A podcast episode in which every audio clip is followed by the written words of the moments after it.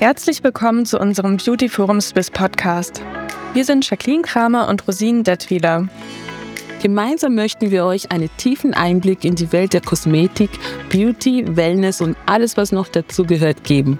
Ob du eine erfahrene Kosmetikerin bist oder einfach eine Beauty-Begeisterte und möchtest mehr wissen, dann bist du bei uns genau richtig. Gemeinsam besuchen wir Gesundheits- und Schönheitsexperten, um dir ein bisschen Beauty auf die Ohren zu geben. Mein Name ist Jacqueline Kramer und ich bin Chefredakteurin des Fachmagazins Beauty Forum Edition Swiss. Wir wenden uns an Professionals aus der Schweizer Kosmetikbranche. Mein Name ist Maikiri Rosin Datwiller. Ich bin Kosmetikerin EFZ und Geschäftsführerin von My Kosmetik. Ich bin Ausbildnerin und eigenössig anerkannte Prüfungsexpertin und natürlich auch noch Mutter von drei Kindern.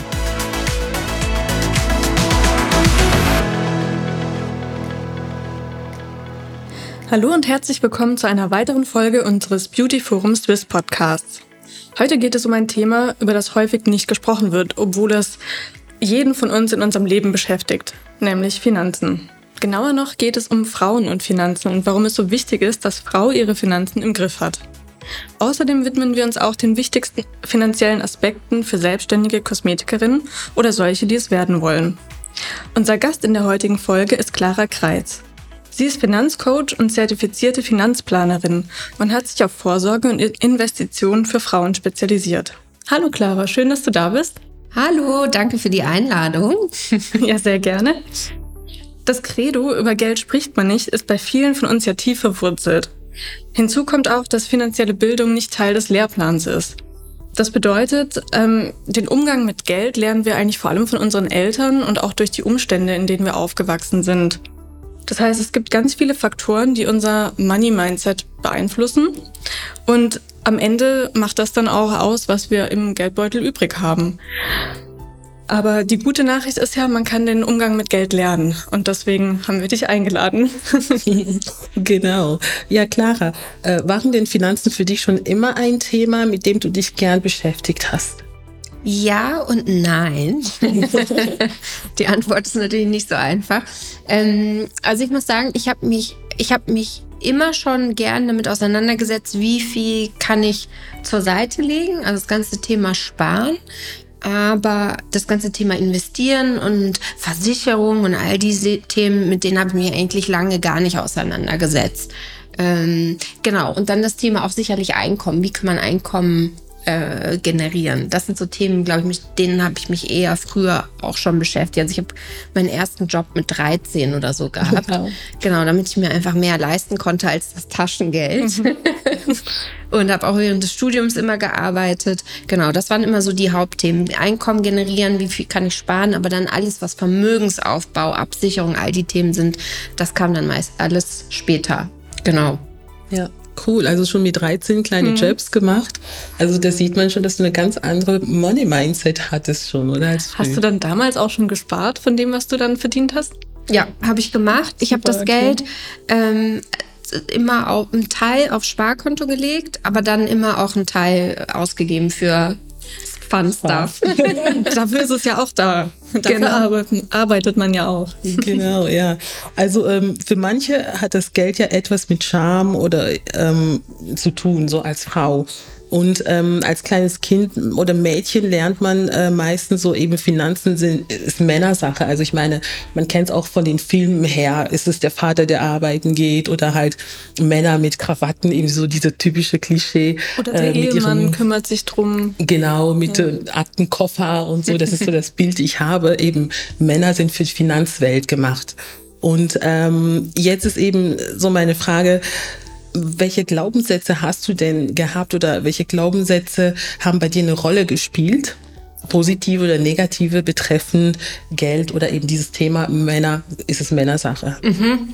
Also ich glaube, was in meinem konkreten Fall von Vorteil war, ist, dass ich Rollenbilder hatte in der Familie, die äh, weibliche Rollenbilder, die Unternehmerinnen waren. Also meine Großmutter war Unternehmerin, die war eigentlich so in dem Haushalt die Hauptverdienerin und mein Stiefvater äh, Opa in dem Sinne, der hat, äh, der war der Hausmann. Ah, ja. da war es ein bisschen anders. Ah, sehr fortschrittlich. Genau, und das war auch schon zu einer Zeit, die jetzt vielleicht jetzt, oder eine Generation, bei der das vielleicht jetzt nicht so üblich ist. Das hat mich, glaube ich, insofern positiv beeinflusst, als dass für mich ähm, die Fragestellung, wie mache ich Rollenteilung in meiner eigenen Familie, was ist überhaupt möglich für mich als Frau, glaube ich, anders schon geöffnet wurde. Meine Mutter war auch selbstständig ihr ganzes Leben lang und hat ihr eigenes Geld insofern verdient. Und ich glaube, auch das hat mich positiv beeinflusst. Es hat aber auch manchmal ein bisschen negative Anteile, weil man immer so das Gefühl hat, man muss total unabhängig und selbstständig sein. Und ich glaube, gerade in Partnerschaften, wo man ja irgendwie auch ein Team ist, ähm, muss man auch umgekehrt mal Zugeständnisse machen und sagen, hey, ähm, ich verlasse mich dann doch auch noch mal zum gewissen Grad auf eine Person, auch wenn ich mich nicht finanziell ähm, völlig unab also abhängig machen will. Und ich glaube, negative Money Mindset ähm, hatte ich sehr, sehr lange den Gedanken, du musst hart arbeiten, du musst ganz viele Stunden arbeiten, damit du erfolgreich sein kannst. Und heute weiß ich, dass das nicht der Hebel ist. Zeit ist nicht der Hebel, sondern wie du dich aufstellst, wie du dich weiterbildest, welche Sachen du anbietest und wie du auch skalierst. Ich glaube, das hat sich für mich extrem verändert. Ja. Das finde ich ganz ein tolles äh, Satz, wie du gesagt hast. Eben ist es nicht abhängig von wie hart ich arbeite dass man sich eben nicht unter Druck setzt. Und ich denke, gerade in der Kosmetikbranche ist es so als Selbstständige, man hat wirklich das Gefühl, ich muss hart arbeiten, ich muss mhm. Überstunden machen, ich ja. muss reindrücken, ja. wirklich wortwörtlich reindrücken. Das hatte ich auch eine Zeit lang gehabt, aber eben, das ist eine, falschen, äh, eine falsche Einstellung, Glaubenssatz, weil so baut man mit sehr viel Druck und man weiß, mit Druck passiert meistens das Gegenteil.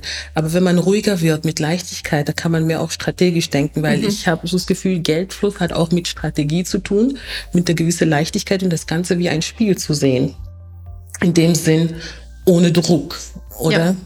Ja, und ich, also ich irgendwann habe ich mal diesen Spruch gehört, don't work harder, work smarter. Ja, genau. Ja. Und ähm, ich bin ja auch in dem Sinne selbstständig und ich verkaufe ja auch eigentlich primär meine Zeit gegen Geld. Und ähm, irgendwann habe ich mich eben mit ganz vielen Themen wie Online-Marketing und so weiter auseinandergesetzt und ähm, mehr Zeit reinzubuttern, ist, war für mich nicht die Lösung. Ich habe äh, mittlerweile ein Kind, der, mein Sohn ist fast zwei und ich habe halt sehr fixe Zeiten, in denen ich arbeiten kann und musste mir überlegen, wie kann ich eigentlich mehr aus dem Business rausholen mit weniger Stunden oder also sogar umgekehrt. Und ähm, heute kann ich sagen, das geht, oder? Wenn man, wenn man eben anfängt, strategisch Themen anzugehen, oder wie wie, weiß ich nicht, Marketing, Kommunikation, äh, Prozesse, ähm, Selbstbranding, all diese Themen, ja. Ich denke, man muss dabei auch immer im Kopf haben, dass die Zeit ja eigentlich das wertvollste Gut ist. Wir haben alle nur 24 Stunden am Tag. Äh, manche Dinge müssen wir tun, wie schlafen, essen, wie auch immer. Das heißt, es bleiben nur eine gewisse Anzahl Stunden übrig, die wir nutzen können. Ja. Und da müssen wir praktisch ganz genau hinschauen, wie wir die nutzen und wie wir dann eben am meisten rausholen können, damit wir praktisch nicht Zeit verschwenden, hart arbeiten und nicht genug rausbekommen. Ja. Also genau. Jetzt wollte ich aber auch nochmal drauf zurückkommen. Ich fand es jetzt eine, eine ganz schöne Einleitung von dir, dass du erzählt hast, wie du so ähm, ja, was für ein Money-Mindset du so hattest. Und ich denke, das ist aber nicht unbedingt äh, der Durchschnitt. Ähm, also ich glaube, die wenigsten haben schon solche Rollenvorbilder. Mhm. Ähm, wie sieht denn so wie sieht es denn so in der Schweiz aus? Ähm, wie, wie ist das verteilt? Wie viele Frauen ähm, investieren zum Beispiel schon, mhm. ähm, kümmern sich um die Altersvorsorge? Kannst du dann ein bisschen, bisschen Zahlen uns nennen? Ja, also ich bin ja ein Zahlenmensch. ich mache das gerne.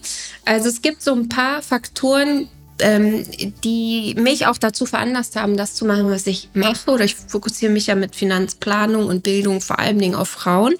Und äh, die sind vor allem in struktureller Natur. Also wir wissen aufgrund von Berufswahl, Karrierepause und Teilzeitarbeit, dass Frauen im Schnitt ungefähr 20 Prozent weniger verdienen. Ähm, und aufgrund eben auch der Teilzeitarbeit, aber auch eben den Berufspausen, die nicht nur auf einen Effekt auf die Bezahlung haben, habe ich natürlich einen Effekt auch auf die Altersvorsorge. Und wir wissen, dass Frauen ungefähr im Schnitt 37 Prozent weniger Altersvorsorge haben werden. Das ist nicht unbedingt in der AHV so, sondern vor allen Dingen ist der größte Teil in der Pensionskasse, weil halt dort vor allen Dingen die Nachteile der Teilzeitarbeit zum Tragen kommen.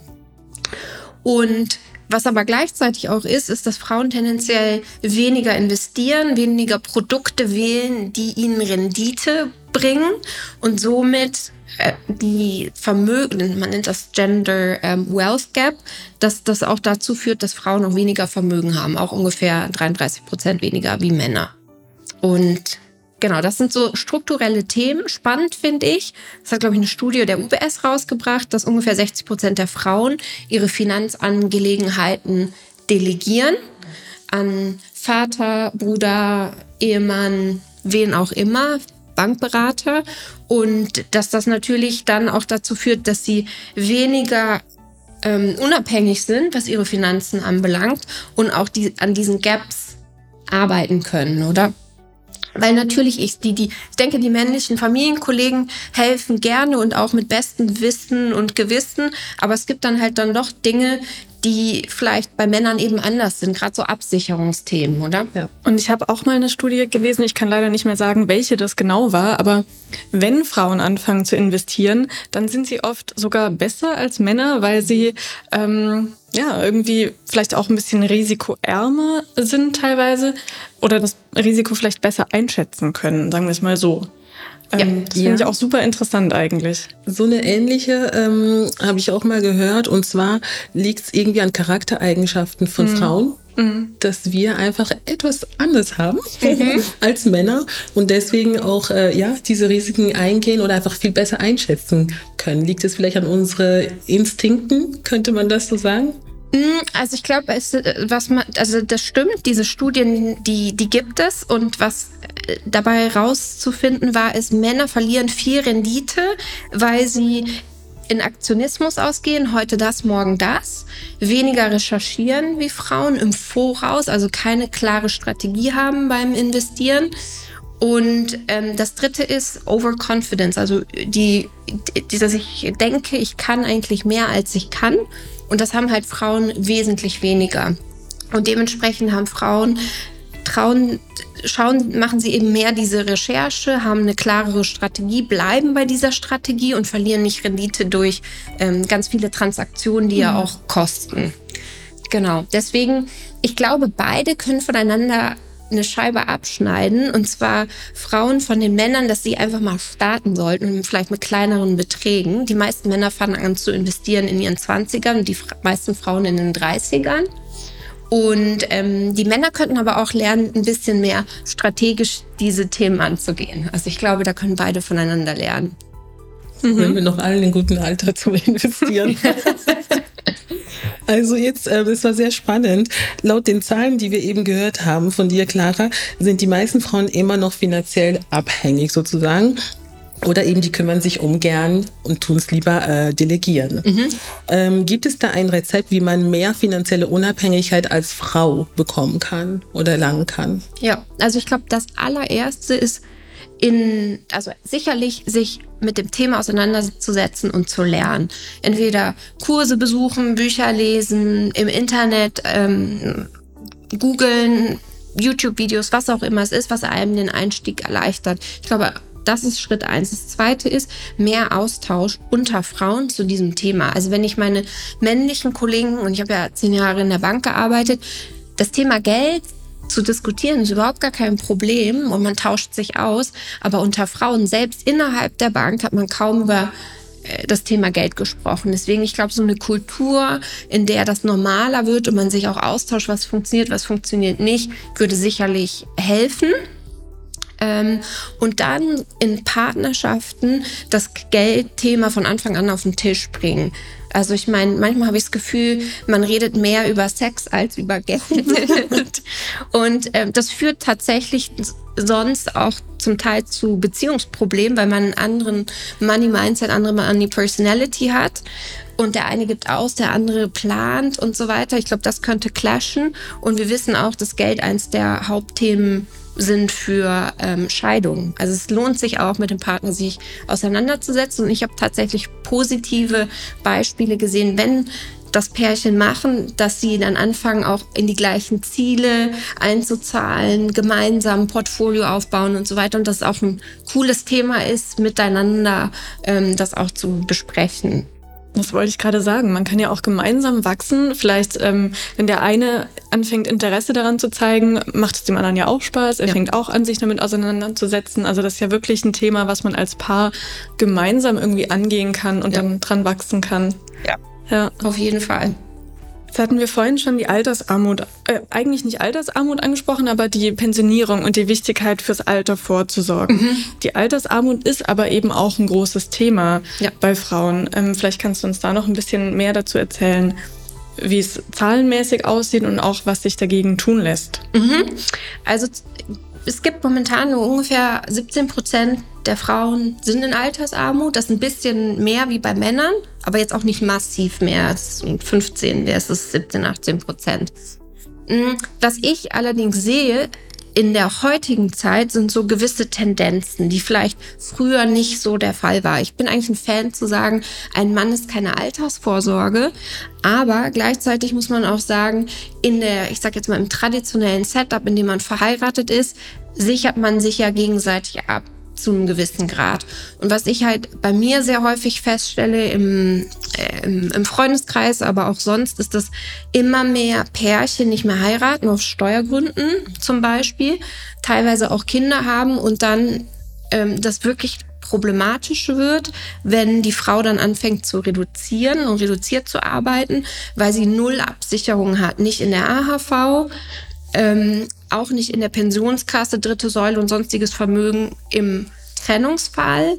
Im Todesfall gäbe es was, je nachdem, wie die Pensionskasse aufgestellt ist, was Lebenspartnerrente anbelangt beim Mann oder umgekehrt.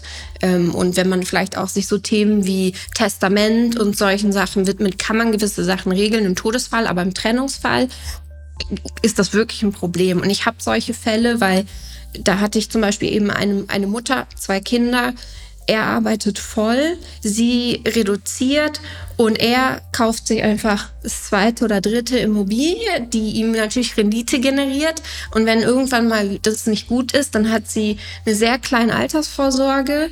Sie hat Jahre verloren, in denen sie kein Wissen und zusätzliches Humankapital aufgebaut hat und ähm, hat dann wirklich ein Problem. Also deswegen bin ich absolut der Meinung, dass gerade in so Setups, wo auch der, das Einkommen extrem unterschiedlich ist, Teilzeitarbeit da ist, dass man halt sich dann, ich sag nicht heiratet alle, aber dass man, wenn man schon nicht heiratet, man die Vorsorgethemen, dann solche Themen klärt in der Partnerschaft und dass gegebenenfalls dann auch der Mann den Ausgleich schafft durch die Säule 3a oder ähm, andere Formen der Vorsorge. Ja, also ja. da sieht man schon, es ist definitiv wichtig, man sollte da nicht äh, ja, blind reingehen und, und es dem Zufall überlassen. Ja. Ja, und vor allen Dingen nicht kurzfristig denken, oder? Die Steuerthemen oder auch Teilzeitarbeit, das kann ich total nachvollziehen. Kita ist teuer. Ähm, das ist halt sehr häufig kurzfristig gedacht, hey, ich, ich kann mir das gar nicht leisten mehr zu arbeiten. Aber langfristig habe ich eben das Problem, dass ich weniger Berufserfahrung habe, teilweise nicht mehr ganz in den Job reinkomme, nicht mehr die Möglichkeiten habe, ähm, stärker zu wachsen oder wenn ich jetzt in einem Betrieb angestellt bin, eine Beförderung zu bekommen, Gehaltserhöhung, all diese Themen. Ja, also ich finde das sehr, sehr ähm, interessant und spannend, aber ich frage mich halt einfach, woher fehlt, also wieso fehlt denn an diesem Money Mindset? Weil es sind wirklich sehr viele Frauen, die so in diese mhm. Fälle drin sind. Ähm, kann man denn da in die Gesellschaft etwas ändern, um die Leute mehr zu, also die Frauen vor allem mehr zu sensibilisieren, dass sie wirklich auf diese Punkte auch schauen sollen? Weil ich denke, wenn man verliebt ist, man hat Kinder mhm. und dies und das, dann tut man wie das alles ausblenden und mhm. man denkt dadurch auch sehr kurzfristig an. Ja. Und dabei geht das eher mehr um das langfristig und das geht ja um ein Investment, ja. oder? Ich habe das Gefühl, dass es aber auch viel daran liegt, eben an wie wir gesellschaftlich geprägt sind, dass man mhm. von Frauen nicht erwartet, dass sie solche Themen ansprechen, dass das eben mit einem großen Tabu belegt mhm. ist, ähm, weil das einfach nicht zu der weiblichen Rolle passt, dass du ähm, zu deinem Partner gehst und jetzt ähm, Klartext über mhm. Geld reden willst. Das, das ist einfach noch nicht so ganz angekommen, habe ich das Gefühl. Es wird langsam besser. Ähm, aber ich glaube eben bei ganz vielen ist da noch Scham da. Mhm. Also was wir wissen, und deswegen ist es auch nicht äh, verwunderlich ist, dass die Frauen bis in die 70er Jahre kein eigenes Konto öffnen konnten ohne die Unterschrift des Mannes und auch nicht arbeiten gehen durften. Und jetzt muss man sich das im Kontext anschauen. Wenn das der Setup war, welche Rollenvorbilder haben wir denn von unseren Großmüttern und Müttern? Und das ist ja nicht despektierlich gemeint, aber das ist ja ihre Realität, in der sie groß geworden sind. Deswegen, du hast am Anfang erwähnt, wir sind stark geprägt durch unsere Erziehung und so weiter. Und wenn ich halt nichts ähm, selber gelernt habe, was ich weitergeben kann, dann hat das natürlich auch einen Einfluss auf uns, obwohl wir eigentlich eine, eine ganz andere Generation sind. Also ich glaube, das ist sicherlich ein Einfluss. Und was wir aber sehen, und das finde ich das mega Spannende, ist für so kurzfristige Finanzthemen, Budget, äh, Ausgaben im Haushalt und so weiter, sind ja 80 Prozent die äh, der Fälle die Frauen dafür verantwortlich, aber eben diese langfristige Planung, investieren, Vorsorge, das sind eben die Themen, die halt meistens die Männer im, in der Partnerschaft bedienen, oder? Und ähm, ich glaube, das ist sicherlich was, wo man sagen kann, was, was kann man konkret ändern? Ich denke, das jetzt politisch gesehen sicherlich ein Thema, was stärker auch in Schulen rein muss, um darauf aufzuklären auf dem Thema. Aber ich muss auch sagen, die, diese Scham, diese Angst, die manchmal als Frau hinter diesem Thema steckt, dass man die auch mal überwindet und anfängt, Fragen zu stellen, oder? Weil ich gebe euch ein Beispiel, 80 Prozent der Finanzberater sind männlich.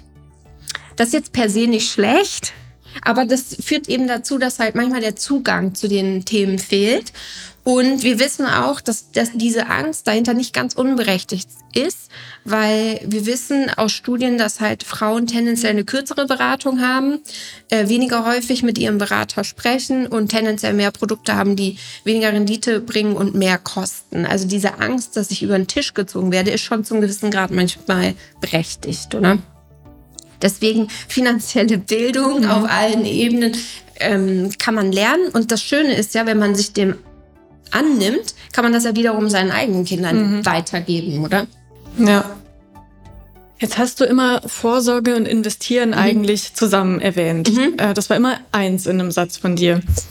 Warum reicht denn jetzt Sparen auf dem Konto nicht mehr? Weil das fand ich jetzt auch ganz interessant. Du hast gesagt, als du noch jünger warst, war Sparen immer das, das hast du gerne gemacht. Das mhm. war klar für dich. Investieren aber eben eher weniger.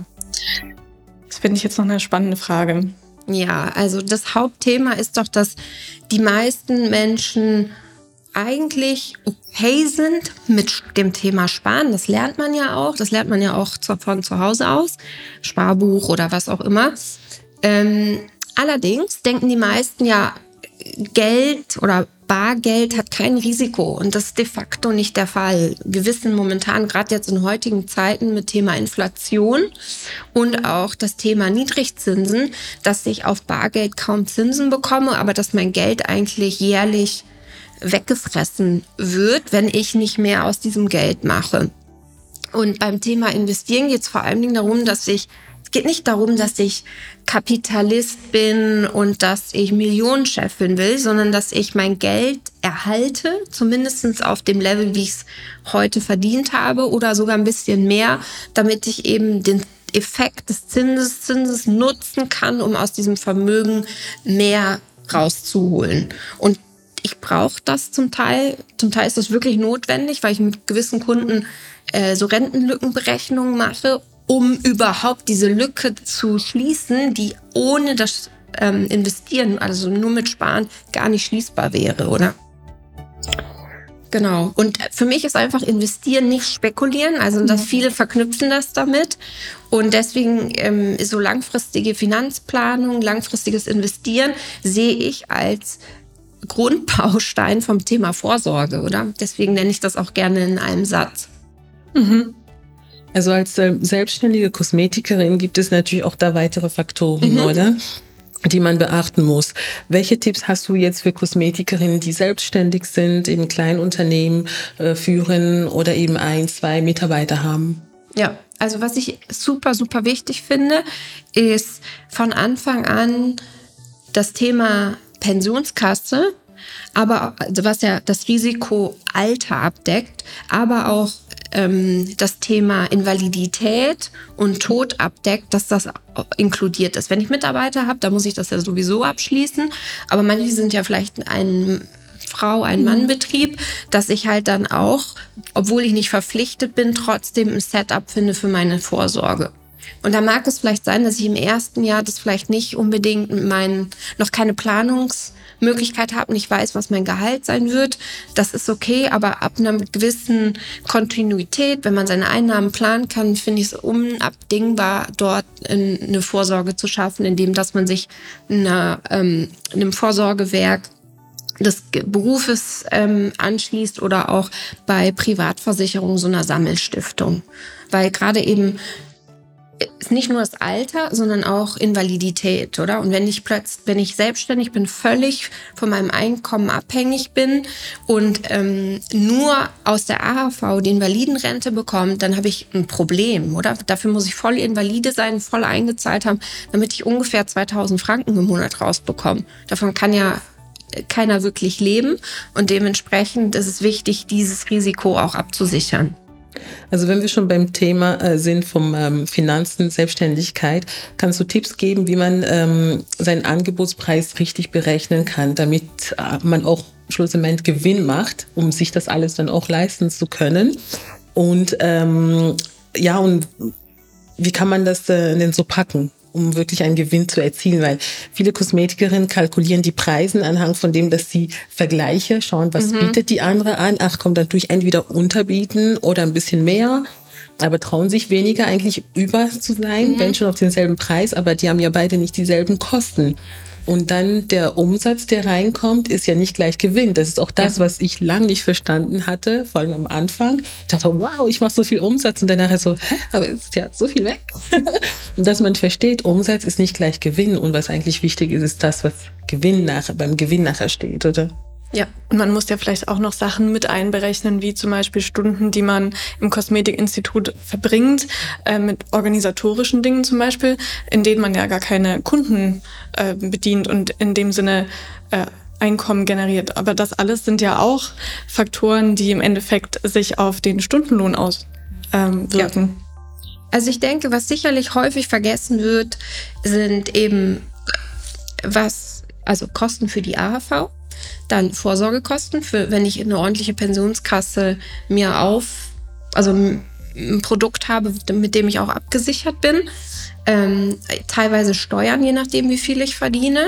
Das muss also alles eingerechnet werden. Dann natürlich alle möglichen Materialkosten, Kosten für meinen Laden, Kosten für Werbung, Marketing, oder? Das geht auch sehr häufig vergessen. Und das sind aber Kosten, die ja langfristig mir auch mehr Umsatz bringen. Und das finde ich ist sehr häufig auch sehr kurzfristig geplant, dass man sagt, ja, ich mache das selber oder ich dafür brauche ich gar nicht so viel. Da behindert man sich ja schon von Anfang an eigentlich oben, was ja nicht gedeckelt ist, mehr rauszuholen. Also deswegen finde ich, was ich eher machen würde, ist, wenn ich starte, mit diversen selbstständigen Kosmetikerinnen zum Beispiel zu sprechen und zu gucken, ja, was sind denn eure effektiven Kosten für eure Website, für Marketing und so weiter und mich dem eher nähern und dann auch gucken, wie viel brauche ich denn, wie viel muss ich rausholen und das so ein bisschen auch als Benchmark nehme für Preise. Und was ich halt auch empfehlen würde, und das ist ja unabhängig vom Beruf, zu gucken, was ist meine Nische, was kann ich besonders gut, wo kann ich mich auch abheben von der Masse, wo habe ich zum Beispiel speziellere Weiterbildung und so weiter, da kann ich dann auch nochmal ganz andere Preise abrufen und kann auch dann im Marketing und Branding mich ganz anders positionieren, wie jetzt die ähm, Kollegin um die Ecke, oder? Also ich finde mhm. dieses so, wie sieht meine Wunschkundin aus und wie kreiere ich ein Angebot, damit ich auch manchmal vielleicht einen höheren Preis verlangen kann, finde ich super wichtig. Und da spielt auch wieder das Mindset-Thema rein, mhm. oder? Das, und das finde ich halt das Schöne beim Thema Mindset, wenn man das verstanden hat und man sieht, hey, ich kann mehr Geld machen und ich leiste auch, habe eine Leistung, die anderen Leuten ja auch hilft und gleichzeitig macht es mehr Spaß, weil ich ja auch mehr rausholen kann aus dem, aus dem Business, dann fängt das an, wirklich Spaß zu machen. Wenn man anfängt, nur über den Preis sich irgendwie runterzudrücken, das ist für einen selber nicht cool und das ist auch nicht cool für die Kollegin um die Ecke, weil das, man versucht sich ja nur im Preis zu unterbieten. Und am Ende, finde ich, zählt die Qualität und nicht die Quantität, oder? Also ich hoffe, das beantwortet die Frage, weil es ist ein bisschen umfangreich. Nee, oder? das ist super, ja, das stimmt. Nee, ich fand das, ich fand das klasse und auch gerade den ähm, Gedanken mit dem Alleinstellungsmerkmal, dass Mhm. man sich wirklich gut positioniert, damit man vielleicht auch höhere Preise verlangen kann Ja. und eben nicht in diese Schiene reinkommt, ich muss so hart Ja. wie möglich arbeiten und immer mehr und immer länger, sondern eben smarter. Genau. Ja. Nicht viel anbieten, wenig anbieten, gut positionieren und dafür dann mehr verlangen. Genau, und ich glaube, das habe ich vielleicht noch vergessen und das hast du schön aufgegriffen. Ähm, Kosten für Weiterbildung, oder? Wenn ich nämlich in eine spezifische Nische reingehe oder eine spezielle Art von Service anbiete und mich auch darüber definiere und auch dort mehr Weiterbildung machen, um, um immer auf dem neuesten Stand zu sein, dann wiederum, das hilft mir, mehr Umsatz zu generieren. Und diese Kosten sollten, finde ich, unbedingt in eine Finanzplanung mit rein. Also ein gewisser Anteil pro Jahr, den ich da einfach reinstecke. Ne? Jetzt habe ich noch eine Frage zwischen rein. Ähm, und zwar müssen ja viele Kosmetikerinnen wirklich öfter auch ähm, Entscheidungen finanzielle Entscheidungen Mhm. treffen, die wirklich, bei denen es um viel Geld geht. Nämlich, äh, Rosin, du weißt es selber gut, ähm, wenn man sich Geräte anschaffen möchte. Ja. Denn apparative Kosmetik ähm, ist nicht gerade günstig. Äh, die Geräte, die kosten ja viele Zehntausende Franken Mhm. bis zu Hunderttausende. Da gibt's ja, glaube ich, keine Grenze nach oben, je nachdem, was man sich da zulegen möchte. Vielleicht hast du da auch Tipps für Kosmetikerinnen. Ähm, wie plant man sowas am besten für sich ein? Wenn man jetzt vorhat, in ein Gerät zu investieren, ähm, liest man das? Sollte man es lieber direkt kaufen? Eben wie plane ich das dann ein? Wie amortisiere ich das Gerät dann am besten? Gut, ich bin jetzt kein Experte in der Buchhaltung, aber was ich sicherlich einpreisen würde, ist ähm, eben, was kostet mich das ähm, Instrument und wie lange hält das, oder? Das muss ich ja dann ents- entsprechend abschreiben und dann gucken, okay, was wären das, wenn ich das auf Jahre umlegen würde, was wären das dann für the- theoretische Kosten, um die dann auch einzupreisen? Das ist sicherlich Punkt eins. Das zweite ist, welche wie mache ich denn Setup mit den, ähm, mit den Maschinen? Also ich finde immer, das mache ich heutzutage, immer wenn ich was Neues mir anschaffe, ist mit anderen zu reden, die was ähnliches machen. Was nutzt ihr? Warum? Weshalb? Was ist eure Überlegung? Würdet ihr was anders machen? Also erstmal wirklich guten Research betreiben und dann auch zu gucken, muss es immer Neues sein? Gibt es vielleicht irgendwelche Läden, die vielleicht einen Service nicht mehr anbieten? Leasing ist auch eine Möglichkeit. Also ich glaube, man muss da ein bisschen gucken, was sind die eigenen finanziellen Möglichkeiten und ähm, gibt es vielleicht auch eine Möglichkeit, das zu leihen, um überhaupt zu gucken, passt das zu meiner Zielgruppe, möchte die überhaupt diesen Service, bevor ich direkt schon Apparaturen kaufe und am Ende mache ich 80 Prozent der Zeit andere Leistungen am, an der Kundin oder am Kunden, ähm, dass man da auch so ein bisschen guckt, am Anfang, wie, wie kann ich das starten? Ich habe auch Fälle gehabt von, das ist jetzt nicht Kosmetikerin, aber Friseurin, die sich zum Beispiel so ähm, mit jemand anders einen Deal gemacht haben, dass sie gesagt haben, hey, guck, ich biete diese Leistung an, aber ich setze die nicht selber zum Beispiel um und mache wie so ein Revenue-Sharing-Modell, oder? Dass ich eigentlich mehr anbieten kann, aber ich muss ja nicht immer alles selber anbieten, oder? Ja, ja. Also manchmal vielleicht auch einfach so out of the box denken. Ja, sich ich auch. überlegen, wie man das am, am besten lösen kann und ähm, wirklich eben gut vorher überlegen, ähm, wie man das Gerät dann auch einsetzt, ob es das Richtige ist, ob es zur Zielgruppe passt, all das mit, mit einberechnen und eben vielleicht auch überlegen, ob es irgendwie eine Möglichkeit gibt, über die man noch gar nicht nachgedacht Ja. hat. Ja. Was ich zum Beispiel, also ich kann das ja aus meinem Beruf sagen, oder ich mache ja vor allem die Finanzplanung, ähm, konzentriere mich auf Vorsorge und Investitionen. Und Steuern ist ja eigentlich ein Thema, was alle betrifft. Das mache ich nicht, aber ich habe zum Beispiel eine Partnerschaft mit jemandem und wir empfehlen uns gegenseitig zum Beispiel ähm, Kundinnen und da gibt's noch andere Themen. Und das ist für mich sowas super Einfaches, dass ich halt A, an neue Kunden komme, aber B, der anderen einen super Tipp gebe, wo die hätte die Person nie gefunden. Und ich glaube, Wert zu stiften heißt nicht immer, ich muss das selber machen, oder? Und ich glaube, mehr sich darauf zu konzentrieren, was sind meine Stärken, was kann ich besonders gut und statt 5000 Sachen anzubieten und da eher dann Kooperationen, Partnerschaften einzugehen. Ich habe zum Beispiel ähm, äh, die Friseurin oder Coiffeuse, die, die ich ähm, zu der ich gehe, die ist zum Beispiel in einem Setup drin, da ist sie drin, ich glaube eine Kosmetikerin, ein Nageldesigner und die haben sich zusammengetan. Die arbeiten zwar alle selbstständig auf ihre eigene Rechnung, aber haben eine gemeinsame Brand. Und das ist super, oder? Dann für Kunden ist das super, die genau. haben alles auf einmal, die können auch darauf vertrauen, auch gerade wenn du jemanden empfiehlst, dann vertraut man ja als Kunde auch darauf, dass derjenige gut ja. ist. Das heißt, so kann man sich gegenseitig unterstützen und wir reden ja auch immer wieder davon, Rosinen, als Kosmetikerin ist es eben wichtig, sich zu spezialisieren, ja. nicht immer alles anzubieten. Ja. Und so könnte man eigentlich wirklich auch gute Partnerschaften oder Kooperationen eingehen, von denen beide profitieren Korrekt. könnten. Ja.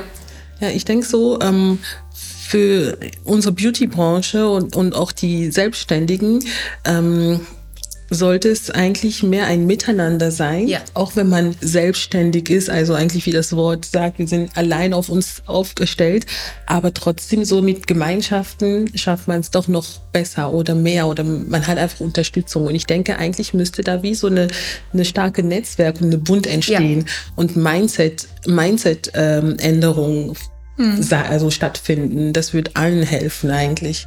Ja, absolut. Ja, und man teilt sich, ne, wenn wir wieder zum Thema Kosten kommen, mhm. äh, in diesem Fall äh, die Kosten für, für die Miete. Location, genau. für eben für die Miete, Strom, äh, was ja dieses Jahr auch nicht so wenig Marketing, ist. ich meine, genau, ob ich alleine 10.000 ja. zahle oder ja. wir mhm. zu dritt genau. dreieinhalbtausend, ja. aber eben für 10.000 rausholen. Das ist dann natürlich schon auch wieder eine ganz andere mhm. Ja.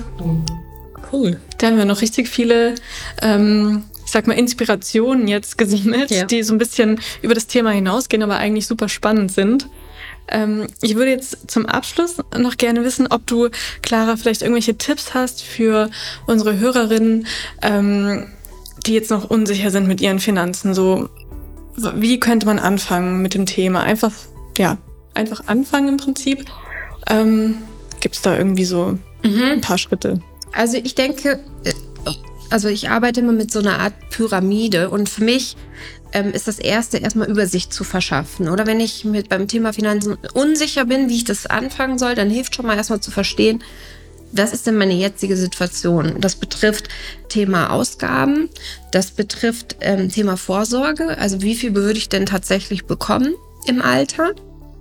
Ähm, und da sich erstmal äh, zu gucken, reicht mir das oder nicht?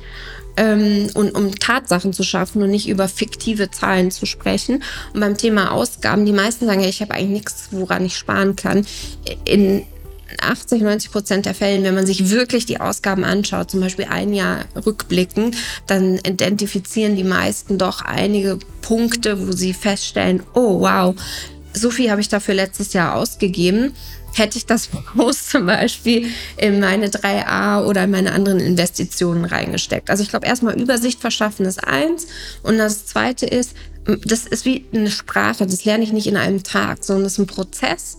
Und dass man mal einfach mal mit einem Thema anfängt, sich das vornimmt, ähm, das für sich löst und dann sich so langsam entlang hangelt. Ja. Und für die, die halt erstmal sich einlesen wollen, also es gibt Bücher zum Thema Finanzen, auch zum Thema Finanzen und Frauen, ähm, die ich durchaus ähm, empfehlen kann. Und dann gibt es halt äh, die, die typischen Verlage in der Schweiz, wie jetzt Beobachter oder sowas, die halt auch online äh, Artikel darüber schreiben. Ich selber schreibe ja auch darüber Artikel. Also da gibt es durchaus Materialien, die vielleicht ein bisschen leichter sind, um mal in das Thema reinzukommen. Vielen Dank, Clara, für diesen ersten Einblick in das ganze Thema Finanzen. Ähm, ich glaube, wir konnten jetzt schon recht viel mitnehmen, auch wenn wir natürlich erstmal nur an der Oberfläche kratzen mhm. konnten. Äh, wahrscheinlich könnten wir noch ganz viele Podcast-Folgen dazu machen, um alles zu besprechen. Aber ich glaube, ganz wichtig ist einfach, ähm, damit anzufangen, sich den Überblick eben zu verschaffen mhm. und sich zu überlegen, an welchen Punkten man noch arbeiten möchte. Ja. Und für alle, die jetzt gerne noch mehr erfahren wollen, äh, reden wir in der nächsten Folge dann noch weiter über Vermögensaufbau mhm. und ETFs für Kosmetikerinnen oder Selbstständige. Okay. Genau. Und dann Vielen Dank und bis zum nächsten Mal. Vielen Dank für die Einladung und ich freue mich auf das nächste Mal. Danke dir. Danke, tschüss. tschüss.